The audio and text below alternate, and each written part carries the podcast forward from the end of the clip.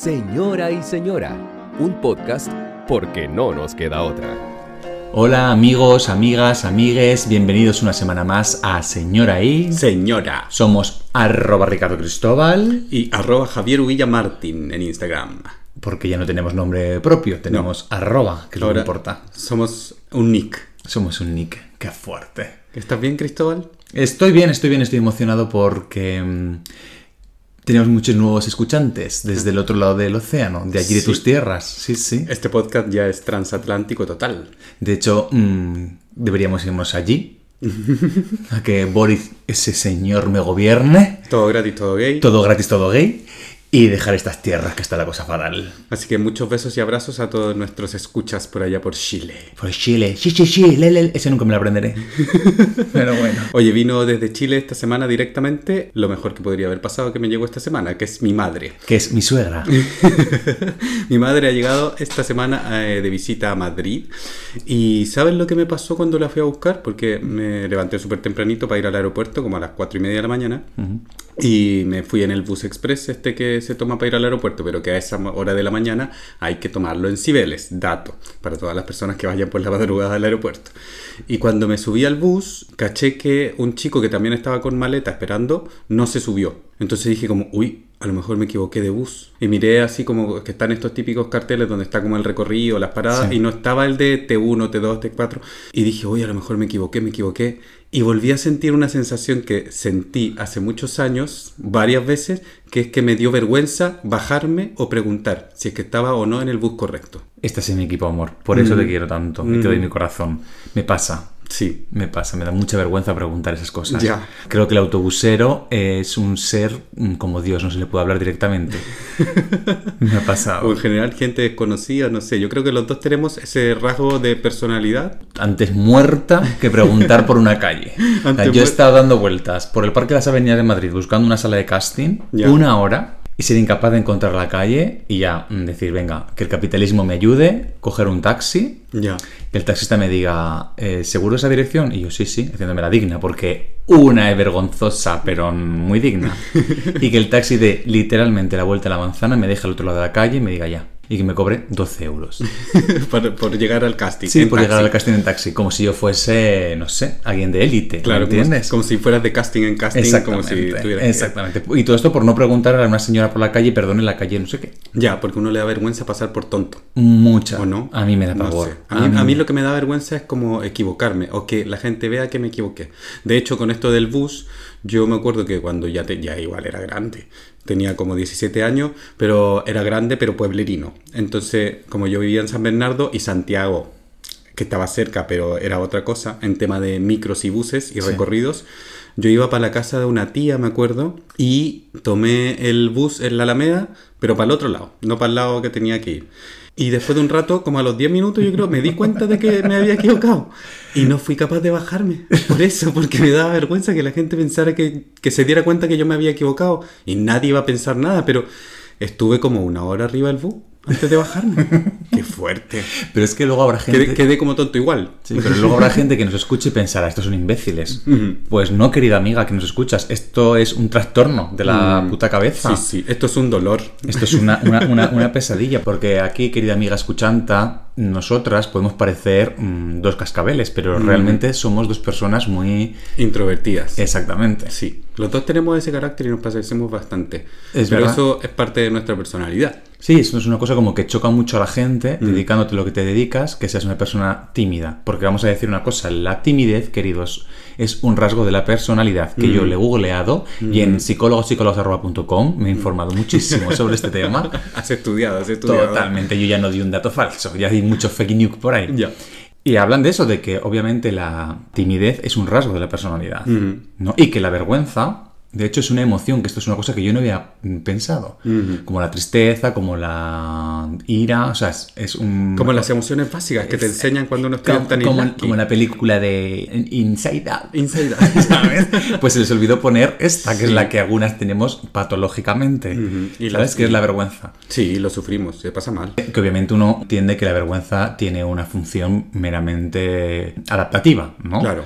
Porque esto es desde pequeño, según... Según lo que has estudiado. Según lo que he estudiado según en, mi curso, fuentes. en mi curso acelerado de psicología. Según tus fuentes. No, pero es- hablan de, claro, que a partir de los dos años Mm. es cuando lo- los, los niños empiezan a diferenciar su, eh, ellos del grupo, ¿no? A tomar conciencia de el- mm, que somos seres sociales. Ya. Entonces la vergüenza empieza a aparecer eh, como, digamos, como regulador. ¿no? de hábitos sociales.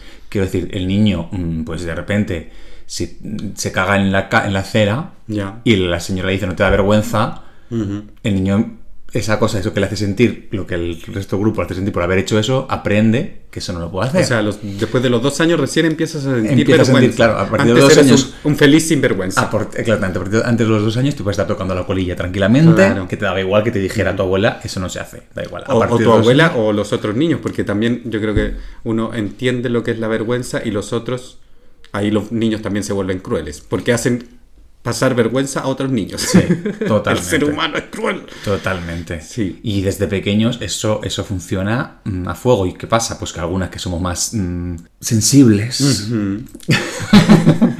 pues eso eh, se nos queda... Lo llevamos mal. O sea, esta típica imagen de los niños detrás de las piernas de la madre o del padre es eso. Sí, pasa, debes de venir por ahí. Que yo no me recuerdo muy pegado a la falda de mi madre. Ya. Arroba mamayama, pero sí que era muy vergonzoso. A mí me daba mucha vergüenza todo. A mí bajar a comprar el pan me producía era un problema para mí. Y mi madre me mandaba absolutamente todos los días. ¿En serio? Sí. Había veces que el pan te lo daba la señora depende del spar del supermercado, pero otras veces, la mayoría de las veces, tienes que entrar hasta dentro del supermercado y buscar tú las barras de pan. Ya. Y había que diferenciar entre las huecas y las maceradas.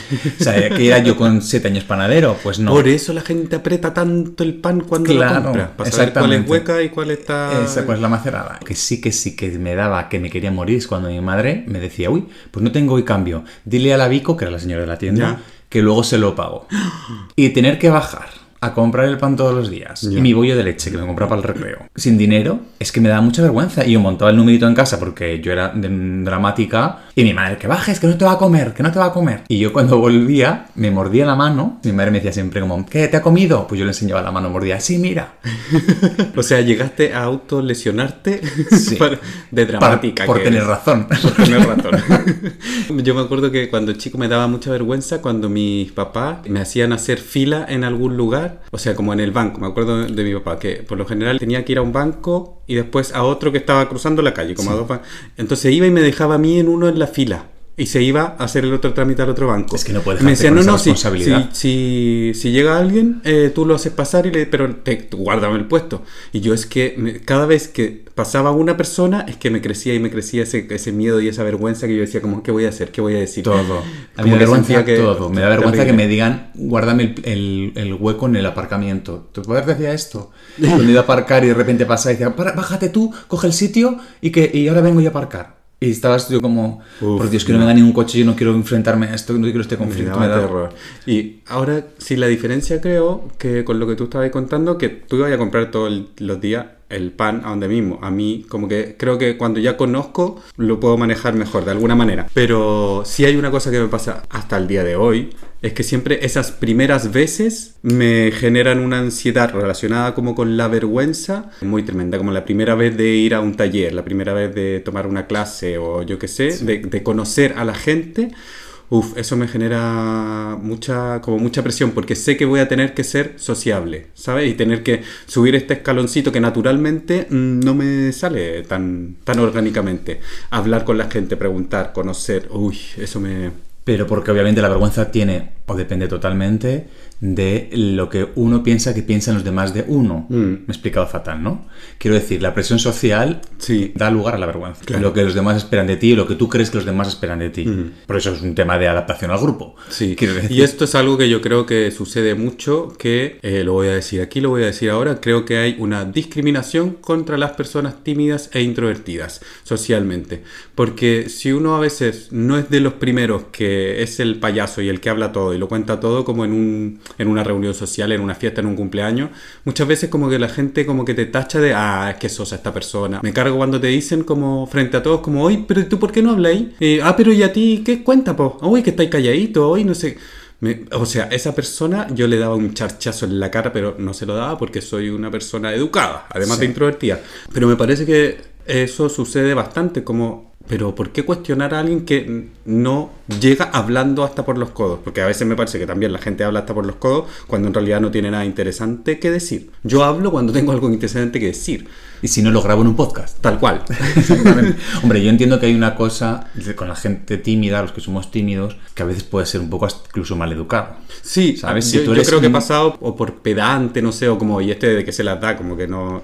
Pero quiero que sepan que hay una lucha igual interna, que no Sí. es que uno quiera quedar así. Es que no es fácil. Mm. Cuesta un huevo superar eso. O sea, que cada cosa para ti sea un reto, lo que para otros es el día a día, Sí, como una cosa natural. súper natural. Yo, bueno, también. Y, y- y tiene que ver, obviamente, con un rasgo de personalidad. Mi hermana mm, le suda el coño y baja a comprar el pan y nunca ha tenido problemas. Claro. Y yo, mm, para mí me supone un problema. Y hemos nos educado con los mismos padres, el mismo Tu, colegio. tu igual. hermana era la que hacía los amigos. Mi- exactamente, Mm. mi hermana me hacía los amigos a mí, esto ya lo he contado aquí. Es verdad, porque a mí enfrentamiento social, contacto social me, me daba miedo. Mm. Sí, es, es abrir esas primeras puertas, porque luego en realidad yo conozco a tus amigos, tú conoces a mis amigos, a la mayoría de los que viven aquí, y los dos somos personas sociables dentro de nuestro círculo y podemos compartir y bla, bla, bla. Claro, porque con el tiempo uno va aprendiendo habilidades sociales y va superándose también estas cosas. Claro. Pero también es importante decir que cuando uno es pequeño es una esponja, tiene antenas y vas pillando todo. Y esos eh, comentarios que uno escucha de pequeño sobre una misma, Sí. luego es muy difícil corregirlos. Bueno, muy difícil o muy caro, Sí. porque tienes que ir a terapia.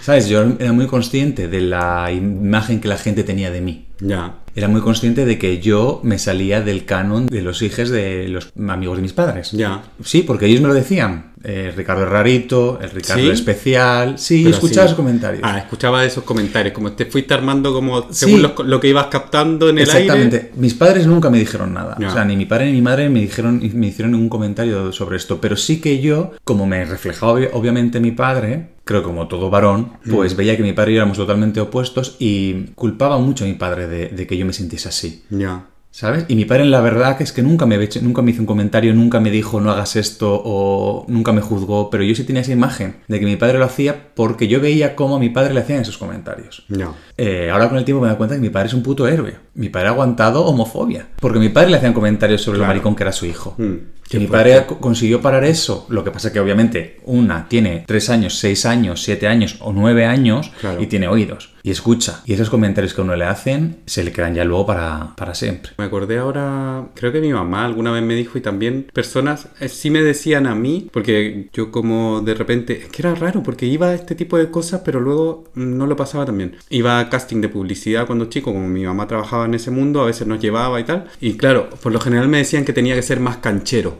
Ajá. Que es canchero. Que es canchero, como y llegar y tirar la talla, como ser así buena onda, Sí. como ser, tener más personalidad. Como que para poder hacer el comercial para el que estaba haciendo el casting tenía que ser más canchero. Y claro, yo llegaba ahí, me encontraba con eso y me encontraba con un montón de niños que eran súper estrellitas, hiperventilados y que tenían toda la energía del mundo y, y hablaban hasta por los codos. Entonces como que me chocaba un montón eso. Qué suerte, pero tú tenías casting. Yo no. Yo me peleaba, o sea, yo mm, sufría en silencio porque me cogieron para las obras del colegio. Ya. Cosa que no hacía normalmente. Bueno, yo hacía casting, pero tampoco era que me cogieran tanto, ¿eh? Pero- cuantos hice, pero... Pero yo sabía que llevaba una estrella dentro y no la podía sacar. Bueno, mira, hablando de vergüenzas, la primera vez que me cogieron para una obra del colegio fue para el maravilloso cuento La ratita presumida. Un exitazo. Un exitazo, un hit. Y a mí me cogieron De Londres directo. del- desde el West End directo, ¿sabes? Al colegio quintiliano, pues ahí. Y a mí me cogieron para hacer de burro. Al principio me sentó un poco mal porque como yo tenía las orejas grandes y siempre he tenido complejo de orejas grandes, pensé que me habían cogido porque tenía las orejas grandes. Entonces yo como siempre todo drama. Pero luego no, me cogieron, no sé por qué me cogieron para hacer de burro. Porque dabas con el perfil, Ricardo. Está- no, porque tenía las orejas grandes. Ya. Entonces yo estaba emocionada viva porque iba a hacer de burro. Me aprendí mi frase, ensayábamos en clase y mis compañeritos de reparto Ya. hablaban de los, del vestuario que le estaban haciendo sus familias, sus madres, sobre todo, porque en este momento obviamente las madres se cargaban con todo el peso. Les estaban haciendo unos vestuarios de flipar. Ya. O sea, recuerdo que mi amigo de punto tenía una cabeza de pato que era mm, Donald de Disney, o sea, eh, totalmente hecha con escayola, estructura, una cosa maravillosa. Mi amigo C, mm, C era el ratón Y tenía un traje de goma espuma hecho de ratón estupendo. Y, y yo pensaba, "Ay, el mío, y el mío, y el mío, y el mío. Y mis padres, no te creas tú que ponía mucho interés. Y yo, mamá, ensayo la frase. Y mi madre me cogía la frase del burro, la se la hacía, se la hacía 20 veces y ya está. O sea, tus compañeros eran la, la temporada 14 de RuPaul y tú eras la temporada 1, con suerte. Yo no había llegado todavía al casting de RuPaul. Total, que dos días antes de que llegara el gran estreno, única representación, eh, mi padre apareció con una cartulina marrón, dibujó la cara, la cara de un burro, mi padre dibuja bien, he de decir, hizo un, un puto burro. Por suerte, por suerte. Lo cortó, le puso una goma, le hizo dos agujeros para que lloviera. Mi madre, a una manualidad que había hecho mi hermana, que era una, una máscara de India con dos trenzas, Ya. le cortó una trenza a la máscara de mi hermana, le puso un imperdible y lo, lo ató a un pantalón marrón que tenía yo. Y ese era mi traje de burro. Que si lo pienso ahora, era adelantado a su tiempo. Era muy performático, pero claro, Claro. en aquel momento yo salí delante de todo el colegio con una puta cartulina en la cara, ¿vale? Y todos los demás iban súper preparados. Pues hemos vivido cosas muy parecidas. Yo me acuerdo cuando en mi colegio, porque en mi colegio muchas veces todo el colegio hacía como una gran obra. Entonces los diferentes cursos hacían diferentes como cuadros. Ajá. Y ese año en particular, a los niños de mi curso nos tocó ser los baobabs del principito. Un cuento totalmente mm, sobrevalorado, es decir, o sea, no le leéis el principito a vuestros hijos, es un rollo de libro. Y Bueno. tocó hacer el capítulo más interesante que Claro, es el de Baobabs. Baobabs. Y nosotros éramos baobabs. Vamos. Simplemente entrábamos en fila. Putos árboles. Putos árboles. Yo era el árbol 13, ponte tú. O No, yo creo que era el a lo mejor era el árbol 1 porque como cuando yo era chico era, era muy bajito, a lo mejor era el primero de la fila o algo así. Y éramos, entrábamos en fila, hacíamos un baile tonto y ya está, eso era toda la presentación. Y la profesora, porque yo no le voy a echar la culpa a mis padres de esto, pero la profesora se le ocurrió así como esa idea creativa de que le iba a dar un material distinto a cada padre para hacer el traje de su hijo. Entonces a uno les dio tela, a otro les dio, yo qué sé, otro mm, goma eva, a otro les dio, yo qué sé, arpillera, no sé. Y a mis padres el material que les dio fue cartulina. Mira, como el mío. Como- Entonces mis padres, que eran bastante creativos, mis padres nos, nos hacían buenos, buenos disfraces. Siguieron las indicaciones, bueno, eso sí, lo hicieron a última hora. a última hora. Entonces con la cartulina lo único que pudieron hacer fueron, fue como cilindros. Sí. ¿Sabes? Cilindro, uno en el antebrazo. una armadura, Como una armadura, tal Sí. cual. Yo era como un robot. Y una peluca de papel crepé, se llama en Chile, verde, como de plumero de, de, de actividad escolar. sí, sí, Como sí, de pompón, de pompón. Como una peluca de eso, así. Y ese era mi baobab. Claro, eso para la foto funcionaba bastante bien. Sí. Pero luego, en el momento performático, no, el material no daba. Ya. ya. Entonces entramos todos los baobabs en fila a hacer nuestro baile y la cartulina se iba rompiendo. E iba, yo iba dejando piezas de mi personaje, trozos de mi, de mi baobab por ahí por el escenario, que ni siquiera era un escenario, era el patio de tierra del colegio. y la gente se empezó a reír. Oh. Porque se iba develando mi, mi, mi, mi chándal del colegio por debajo. Qué lástima. Y la gente se rió mucho. Me acuerdo que esa vez me dio mucha vergüenza. Es que, claro, eh, a la gente le choca mucho que siendo tan tímidos, Mm. eh, luego en el escenario uno se exponga y no tengamos vergüenza y Sí, nos, como nos que- guste eso. Pero es que Es raro igual que nos haya gustado esa, yo, profesión. no yo sé. creo que, que no es raro. Creo ¿No? que, en el, que en el escenario eh, tú estás haciendo lo que sabes que sabes hacer bien. Si no, no te subes a un escenario. Claro. Es como el que juega al fútbol, juega porque sabe que le da bien. Entonces yo ahí estaba seguro porque sé que lo que está haciendo lo está haciendo bien. Aunque porque lo siempre- disfrutabas también, porque nos gustaba. claro. Totalmente, aunque siempre tenía sus conflictos, porque yo que soy una bailarina frustrada, Mm. de pequeño veía fama. Ya. Eh, maravillosa serie. Luego creo que hay que volver a verla porque envejeció un poco regular. Pero fama era muy dura. Entonces yo tengo mi recuerdo en ese momento de ver fama y yo, cuando terminaba el capítulo, y me encerraba en mi habitación y bailaba. Te ponías un casete. Yo bailaba totalmente y veía, bueno, cual- cualquier actuación y el 1, 2, 3, había en el escaparate final la actuación de las azafatas que bailaban, a mí me interesaba eso. Y yo pillaba los pasos y luego los hacía. Ya. Y me montaba mis números y mis shows en silencio en mi habitación. Cuando mi madre abría la puerta, yo paraba automáticamente, me quedaba tieso como un conejo delante de un. Si no me muevo- si no me muevo, no me ve. Exactamente. ¿Qué hace yo? Nada, nada, nada. Y bailaba. Y claro, obviamente mis padres sabían que yo estaba bailando. Ya. E incluso intentaron en su momento motivarme esto, pero yo no quise. Y estaba pensando en por qué. Y es que, joder, para mí el máximo Referente. referente del mundo del baile en fama era Leroy, que era el que bailaba como para mí el, el mejor. Y la serie empieza con el conflicto de Leroy, que él no quiere eh, ponerse mallas para bailar. porque eso le parece maricones. Oh.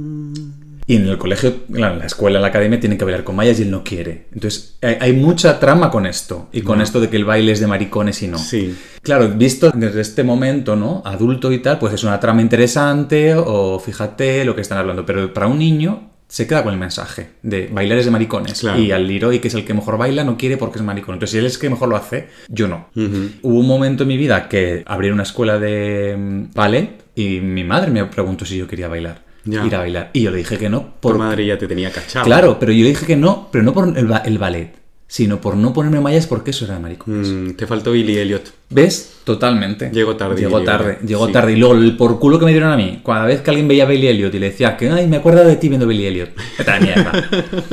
Vete a la mierda. Es verdad, es verdad. Que te ya es tarde, ahora es tarde, señora. Pero es, pero es por eso digo que es importante lo del cuando la información que los críos reciben. O sea, que, que hay que tener cuidado con esas cosas porque, porque pesan muchísimo. Con esto de, lo- de los comentarios que uno escucha de, de otros que te hacen sentir vergüenza como de lo que tú eres o yo que sé, que eso, eso que te va configurando un poco cuando eres chico, me acordé que en uno de los actos del colegio, no me acuerdo qué, qué cuento era esta, creo que era el gigante egoísta, a mí me tocó ser pájaro. ¿Ya? Y mi mamá nos hacía unos maquillajes muy guay porque ella es maquilladora. Entonces no, lo- los vestuarios estaban bastante bien y los maquillajes súper currados. Y yo me fui feliz al colegio porque me hizo, pero era un pajarito como que me hizo las, las- las plumas con unos pincelitos así, muy bonito, muy bonito. Y yo estaba súper contento. Estaba ahí preparado pa- antes de salir al escenario con los otros niños. Y viene un saco huea, que era uno de un curso mayor, que se llamaba Javier como yo. Javier, todavía te tengo rencor por esto. Y va y me dice como, uy, tiene los labios pintados, es mariconcito. Y te juro que me hizo sentir tan mal, pero me hizo sentir esa vergüenza que te hace llegar como a la pena o a la tristeza. He cachado que de hecho en Latinoamérica hay países donde la vergüenza le dicen pena. ¿Ah, sí? Sí, no, que no le dé pena, no sé qué. Ah. eh, Es como esa relación. Y me hizo sentir esa vergüenza. Y que yo no puedo obviamente decirle nada, no le contesté nada, sino que me sentí como que me hizo pasar de lo bien que yo me sentía con mi carita y Sí. mi maquillaje de pajarito a sentirme pero en el fondo y avergonzado por, porque me había dicho que yo era mariconcito. ¿Cachai? Y que yo igual entendía lo que significaba esa Claro, que palabra, ya, ya le daba un significado como malo. Fue súper penca. ¿Cachai? Que o- una persona venga y te dé una opinión así, aunque sea un niño, no sé, pero, pero para mí era un niño mayor, entonces ya marcaba un referente. Claro, es que es ¿cachai? eso, es que, es que estás, estás a todas, sobre todo cuando eres consciente de que el resto funciona de una manera y tú te sientes diferente. Sí. Hay algo en ti que te hace sentir diferente, que porque eso se nota. No sabes qué es, no le pones nombre todavía Sí. y cuando te lo van diciendo mm, te va... Después, después, cuando uno ya es grande, se transforma en el radar gay, pero cuando uno es niño no sabe lo que es, pero uno sabe que está ahí. Igual que también aconsejo, en general, a la gente tímida que se tire al teatro, que lo prueben. Yo hay una cosa que tengo clara, es que todo el mundo una vez en su puta vida debería subirse a un escenario y sentir lo que Mm. se siente en un escenario, pero haciéndolo bien, ¿sabes? Claro. Bien preparado. O sea, yo cuando... O sea, disfrutándolo, Sí. más que haciéndolo bien. Porque hay gente que lo disfruta, aunque no lo haga tan bien, y uno disfruta con ellos porque están disfrutando. Exactamente, sí, sí, sabiendo, estando seguro de lo que haces. Sí. A eso me refiero, a que tú te has preparado un número, una coreografía, un baile, lo que sea, me da igual, y subes y lo muestras sabiendo que lo estás haciendo, pues todo lo bien que tú puedes hacerlo. Sí. Y recibir ese aplauso del público, y eso Sí, porque esa sensación es guay. es muy guay. Te da es una, una seguridad y una confianza en ti mismo muy, muy importante. muy importante. Y creo que en críos pequeños con, que sean muy tímidos, el teatro les puede ayudar mucho. Sí. De verdad. Las artes en general, pero el teatro específicamente. Mira, conmigo hay gente que, que yo creo que se sorprende mm, cuando saben que hago stand-up comedy. O Sí. que hago monólogo. Sí, sí, sí. Porque por lo general yo soy el calladito del grupo, yo qué sé. Ahora ya me da más lo mismo, porque ahora todo me la suda un poco, me da lo mismo la impresión que pueda tener la gente de mí. Pero sí hay gente que se sorprende, o cuando me va a ver te dice como, uy, no sabía que eras tan gracioso. Y yo, es como, bueno, es que son distintos espacios. O yo también creo que puedo llegar a ser gracioso en la vida, pero cuando ya tengo más confianza. O cuando más- me siento más o más seguro. alcohol. O más alcohol, sí. Absolutamente. Esa es una técnica que también no falla. Pero sí en el, en el stand-up yo me, me siento seguro. Claro. De alguna manera, porque, porque yo soy súper mateo y me gusta ir preparado con mi texto y, y sentirme seguro con eso. Y luego la sensación de hacer reír a otro con lo que tú estás diciendo es súper gratificante. Es como genial hacer que la gente lo pase bien. Y luego también, cuidado con la gente que se va para otro lado, porque a mí me ha pasado un poco eso, yo creo, en mi vida. Mm. Que yo era muy tímido de pequeño Y ahora soy como un tsunami. Entonces, Entiendo. mi manera de, de vencer la timidez es mm, tirarme a la, a la piscina. Entonces, entro y soy el más gracioso, el más ruidoso, el más sarcástico. Te y gusta voy- pasarte un par de pueblos. Sí, me- exactamente. Sí, sí, me voy para el otro lado. Es como, bueno, ya que he venido, mm, he venido a jugar, pues venga, me voy para el otro lado. Y eso también es síntoma de que algo no, no funciona bien.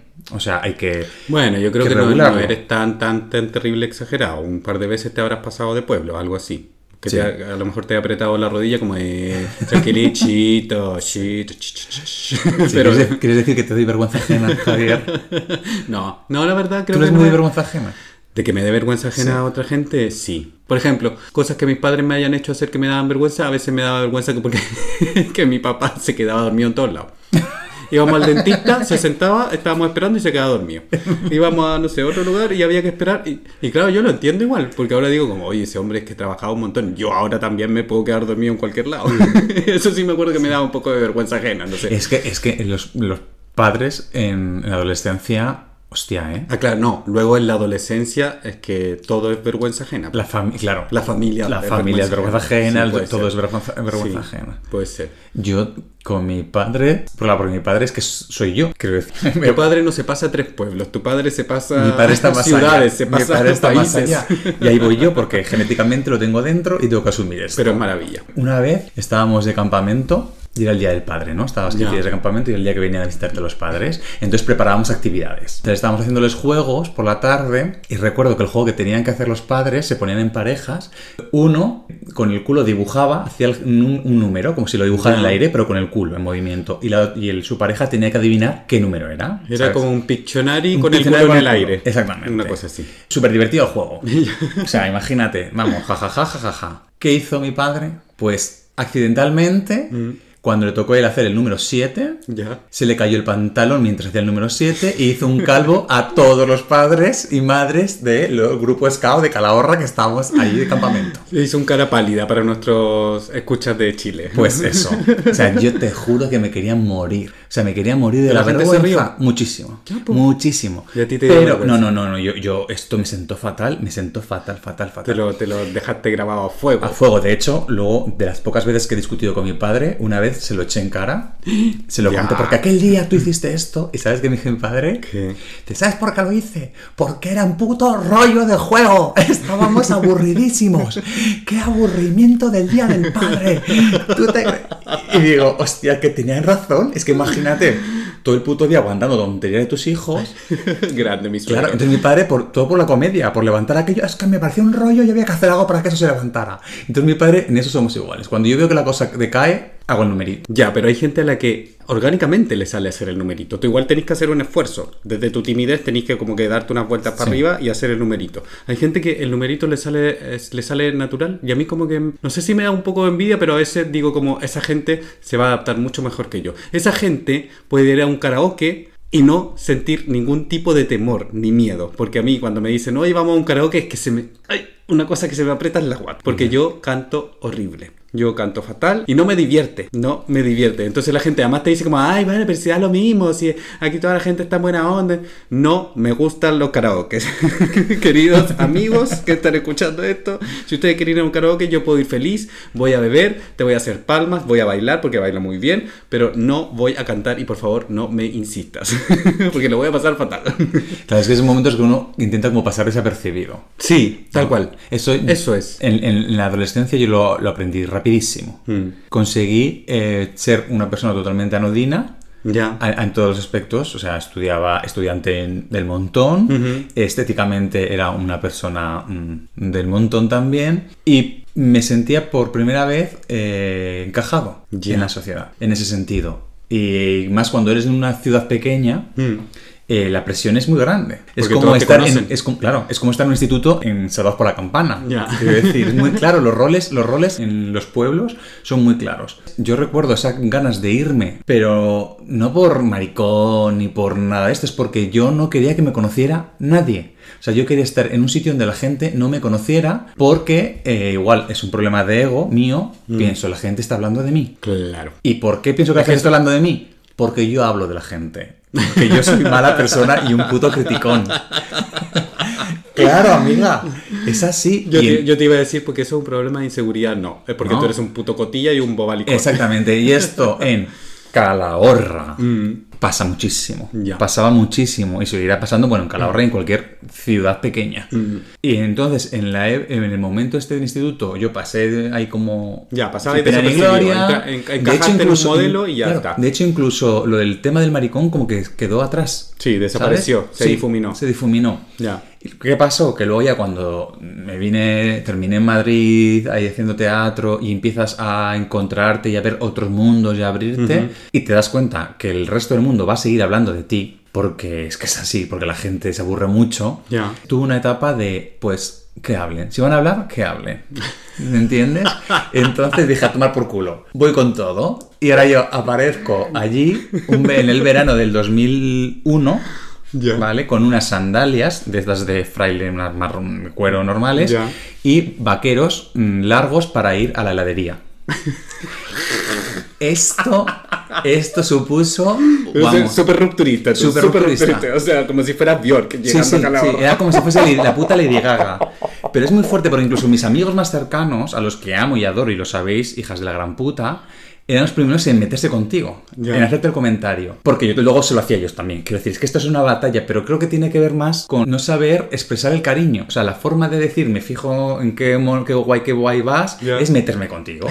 y eso, joder, cuando una persona es tímida y, pues como estamos hablando, te, te da la vuelta. Pero yo Ya. tuve ese momento de, ahora voy a lo loco, y ahora, este- y ahora me pongo un pantalón Que hablen, que hablen. que hablen. que y ahora hablen. me pongo un pantalón tailandés. ¡A lo loco! A lo loco. O sea, uy, pero, es- uy, pero... Yo que soy la persona más anodina. Qué performáticos. Totalmente. Y la gente, de verdad, flipaba, pero luego al, al año siguiente todo el mundo iba con sandalias, obviamente. Hombre, porque la, la moda se imponía. Entonces, ah, yo aguantaba durante un verano en la moderna de Madrid, hasta el moderno de Madrid, que el moderno de Madrid. Pero luego al final, hijos de puta, todo el mundo se ponía eso. Claro. Tú eres un adelantado nada más, Ricardo. Hombre, era muy fácil adelantarse a Calahorra, ¿eh? también te lo digo. Era muy fácil.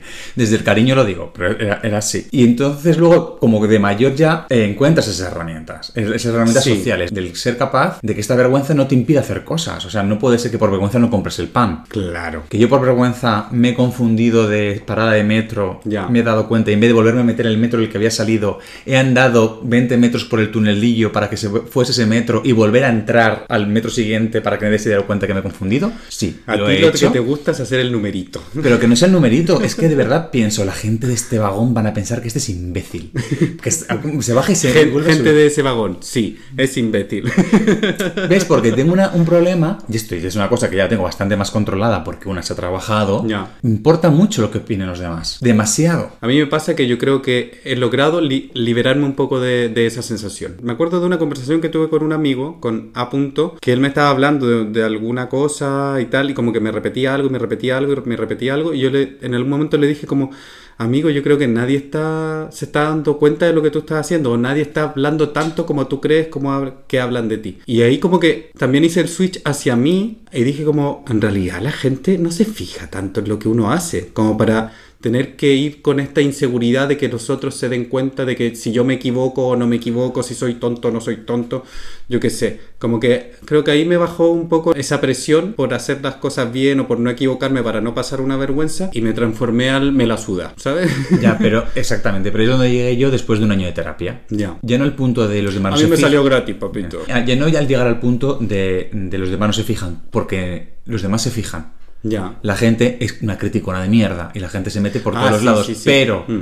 lo importante en todo esto es, ¿y a ti qué? ¿En qué influye que piense la gente del vagón esto? ¿En qué Mm. influye que la gente de tu pueblo piense eso de ti? En tu día a día no estás allí, en tu esa gente no lo vas a volver a ver. Entonces, no puede ser que des tanto valor a lo que el resto del mundo piense de Sí. ti. Obviamente, en tu vida hay gente importante que sí valoras lo que cuesta. Y a mí esto, por ejemplo, me ha pasado con las relaciones. Yo eh, he tenido muy presente Mm. muchas veces cuando he conocido a alguien, ¿qué van a pensar mi grupo? ¿Sabes? Mi manada de esta persona. Lo pienso mucho porque como yo soy la criticona, que cuando entra el novio o la novia de algún amigo, pone la ceja aquí y dice, a ver, este por dónde va, ¿sabes? ¿En Soy yo. serio? Sí. ¿Ese eres tú? Ese soy yo. soy Vamos a yo. corregir eso. A charchazo te lo voy a corregir.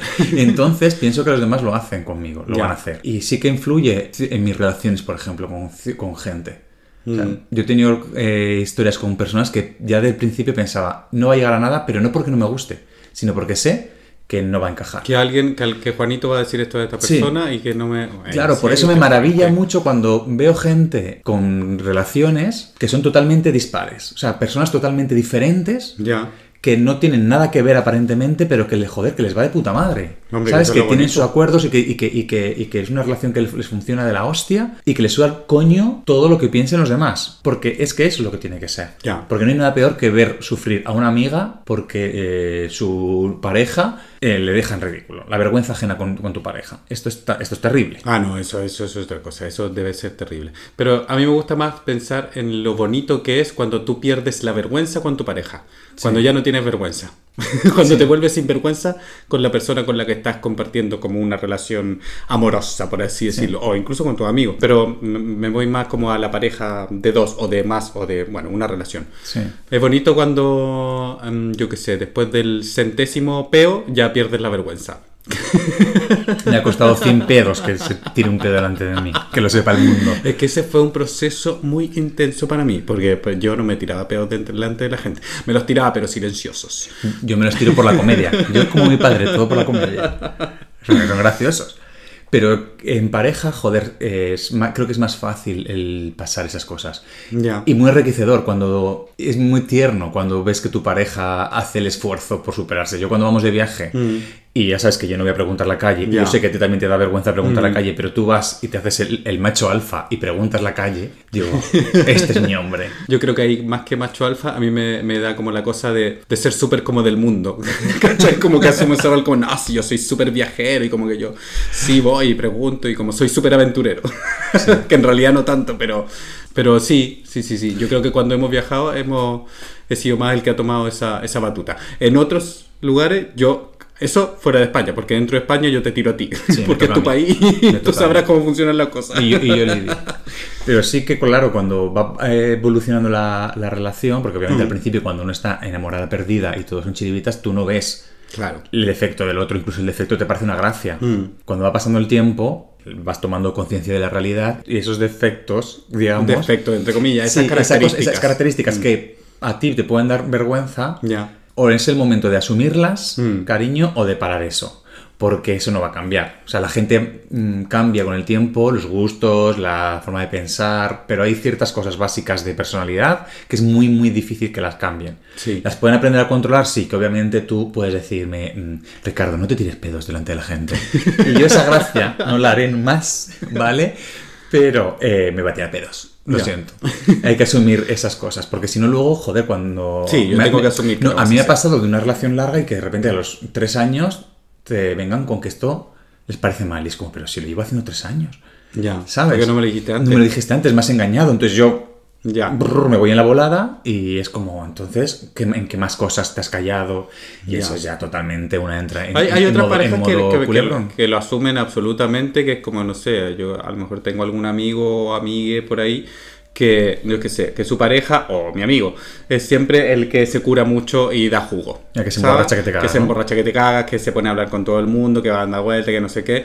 Y la pareja de esa persona como que ya lo tiene asumido y ya está. Porque pone en valor las otras cosas que seguramente le hacen estar con esa persona y dice, bueno, esto es un pelo de la cola y ya está, lo aguanto y ya está. Hay otras personas que eso ya le chirría y puede ser que eso te lleve a, a no querer que, estar con una persona así, oye que sí, a una discusión, pero yo creo que ahí hay, hay de todo. Y es, es parte de, de hacerse compañía al final. Sí, porque yo creo que en las relaciones eh, lo importante es cómo estás tú con esa persona. Mm. Porque al final la relación tú la tienes con esas otras personas. Sí, Y el resto de verdad te tiene que dar igual. Mm. Obviamente todos queremos que nuestra pareja, nuestras parejas les caigan bien a nuestros amigos, a nuestra familia. Hombre, pero ojalá. al final eres tú el que la aguanta. sí. Y a mí me, me gusta mucho cuando veo esas parejas que consiguen eh, hacer equipo. Sí. ¿Sabes? Que aunque a priori parece que no funcionaría o que la- los que somos unos criticones no demos un duro por ellas, Mm. de repente tiran para adelante y joder, y ves que se convierten en un puto equipo, que se apoyan, que entra el sentido del humor del uno en el otro, y ahí es que tú no puedes poner una pega porque el problema es de los criticones, de nosotros, no es de la pareja, ¿sabes? Entonces, eh, eso hay que tenerlo muy en cuenta. Porque yo sí que me, me da la sensación que a veces eh, le damos tanta, tanto peso en lo sentimental a lo que piensen los demás Sí. Un montón. que no nos deja incluso vivir historias, eh, probar cosas, no sé, y superar esas, esa- esas pequeñas vergüenzas con, tu, con las personas con las que tú tienes una relación, eso es muy guay. Yo creo que contigo he logrado superar mi timidez en tu círculo social. Sí, He hecho un buen trabajo. sí. ¿Ah? Cuando he conocido a esos amigos tuyos, porque tú no has conocido amigos míos de toda, Todavía. toda la vida. No. Todavía no. Todavía a mí me ha tocado conocer amigos tuyos de esos que te han acompañado toda la vida y eso es una presión importante para una persona como yo. Como que tengo que caerles bien, tengo que ser sociable, tengo que... Porque sabes que para mí, eh, mis amigos, mi Es familia es muy importante. Claro. Es como, pues es lo que hablamos del teatro, porque para nosotros subirnos a un escenario es importante. Por eso no voy a un karaoke a hacer el ridículo, porque para Mm. Ya. mí es, es algo importante. Sí, yo creo que también lo he tomado ahí cuando he tenido que... O sea, las primeras veces que he conocido a tus amigos, ya ahora, ahora me dan lo mismo, me la suban todo. no, porque ya me caen bien, ya lo conozco, ya, ya tengo más historia con ellos, ¿sabes? Sí. Pero esas primeras veces era como de, vale, yo puedo, yo puedo, yo, yo puedo, yo puedo, yo puedo.